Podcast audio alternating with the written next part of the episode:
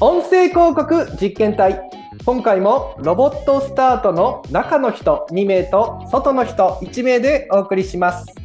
で早速ですが今回のテーマについて教えてくださいはい。今回は6月最終週ということで、ここ1ヶ月の音声広告に関わる動きを10分で伝えられるかに挑戦してみたいと思います。ほうほうほう本当に10分でキャッチアップできたらお得な感じがしますけど大見え切って大丈夫ですか？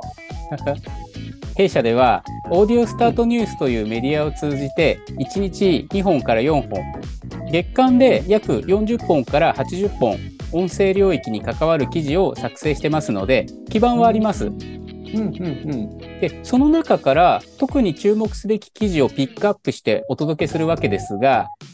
まあ、うんすべては編集長である中橋次第ですね。うんほうほ期待にお応えできるように頑張りたいと思います。うまあ音声広告への思いが溢れすぎて話が長くなりすぎない点もポイントになりそうですね日頃の反省も含めて頑張りたいと思います。さて、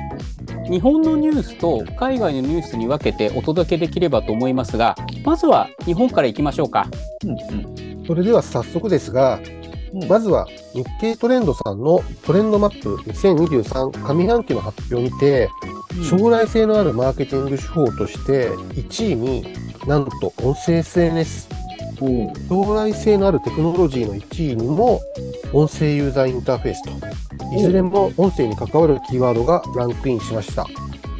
へえこれいずれも音声領域からということですけど正直なところ私の周りではそこまで流れが来てるようには感じません。この違和感は何でしょうか、ポッドキャストの利用が将来性のある若者、若年層という世代で広がっているという点がうん。今回のレポートでいう将来性のあるマーケティング手法として選ばれた理由だというふうに捉えています。うんうんうんポッドキャストは、まあ、利用者数が1680万人に達したとされ、特に若年層を中心に広がりを見せているということが、まあ、背景にあるようです。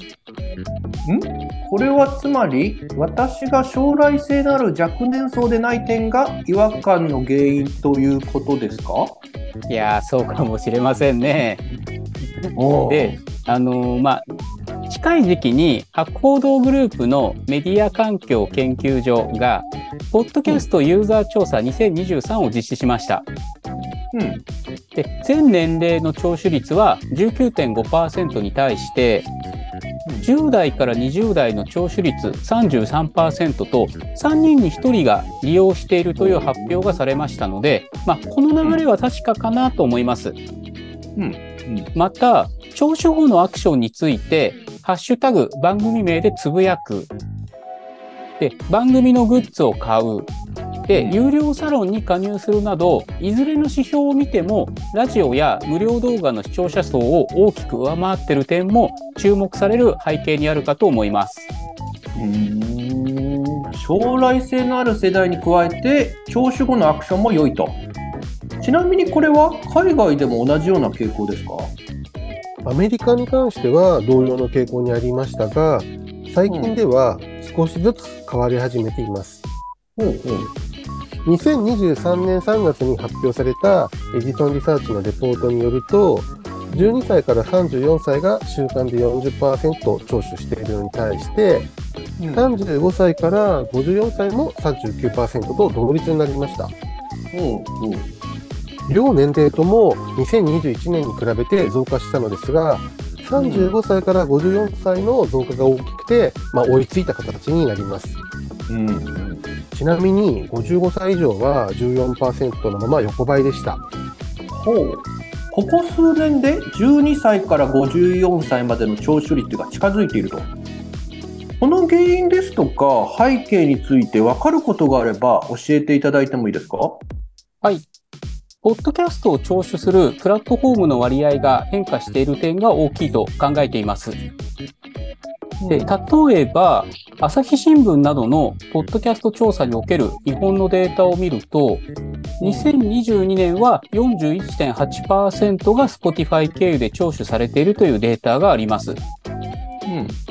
で、Spotify の日本進出は2016年ということもあり、35歳未満のユーザーが50%を超えておりますので、まあ、当然に若年層の聴取比率は高くなります。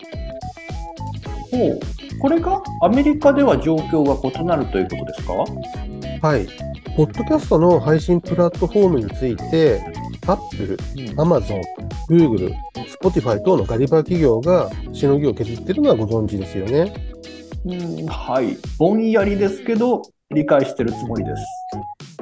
でここ数年で35歳から54歳の世代も使い慣れている YouTube がシェアを大きく伸ばしており、この点が影響を与えているというふうに考えています。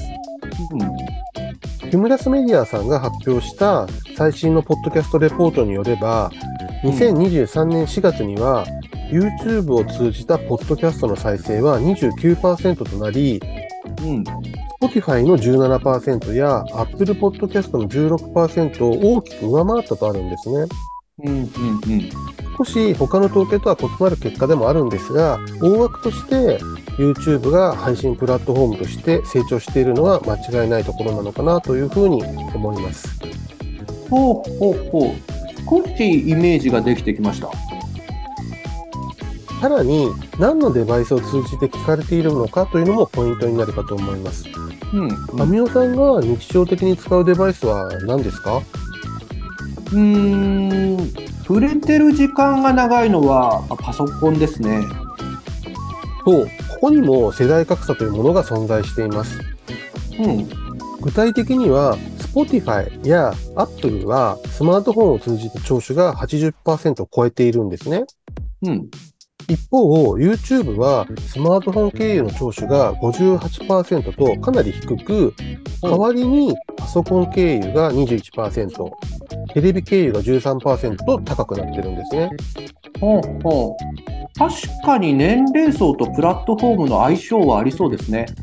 私もパソコン経由でポッドキャストを聞くことが多いので、まあ、悔しいけどなんとなくわかります。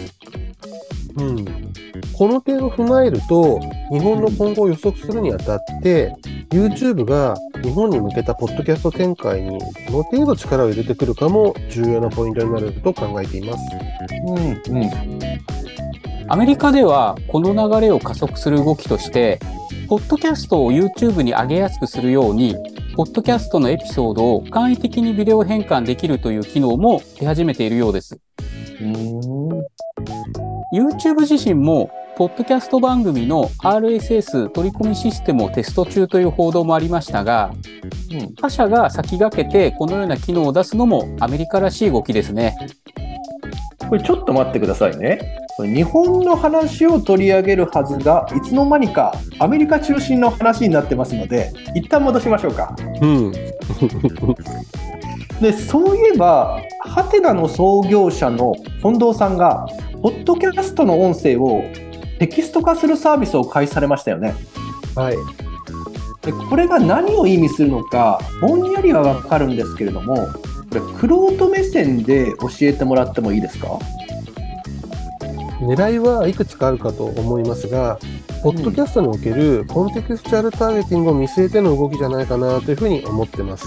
あークッキー規制の絡みで耳にした記憶がありますが、何でしたっけ？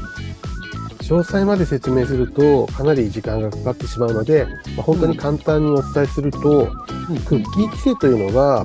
個人情報保護の観点から禁止される流れにありますと。うん。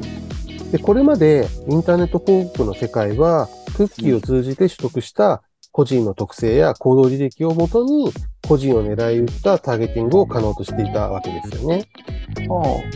ここに規制がかかるということは、個人を狙い撃ったターゲティングがやりにくくなるわけですね。はい。ここで注目されているのが、メディアのテーマや、まあ、コンテンツの中身をベースに行うコンテクスチャルターゲティングという考え方になります。うん。わかりやすく言うと、例えば旅行をテーマとしたポッドキャスト番組を聞くリスナーさんは、旅行に興味を持っている可能性が高いとまあ推測できます。うん、うん。イメージできます。さらに番組内で喋ってるキーワードとして、例えばですね、京都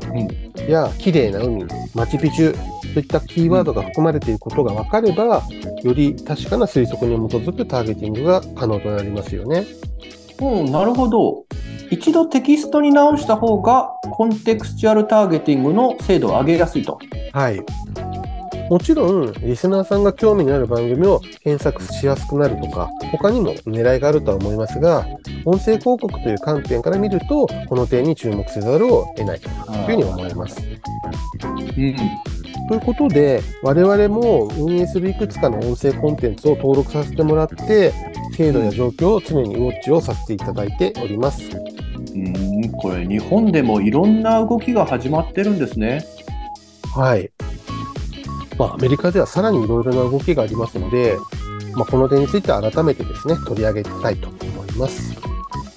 あ、もう10分経ちましたね。ということで、終了です。え、もう経っちゃいましたか？もっと喋りたいことがあったのに。まあ、番組外ならいくらでもお付き合いするので我慢してください。ということで、今日はこの辺りにしましょうか。本日もお聞きいただきありがとうございました。ありがとうございました。音声広告に興味のある方、音声広告についてもっと知りたい方、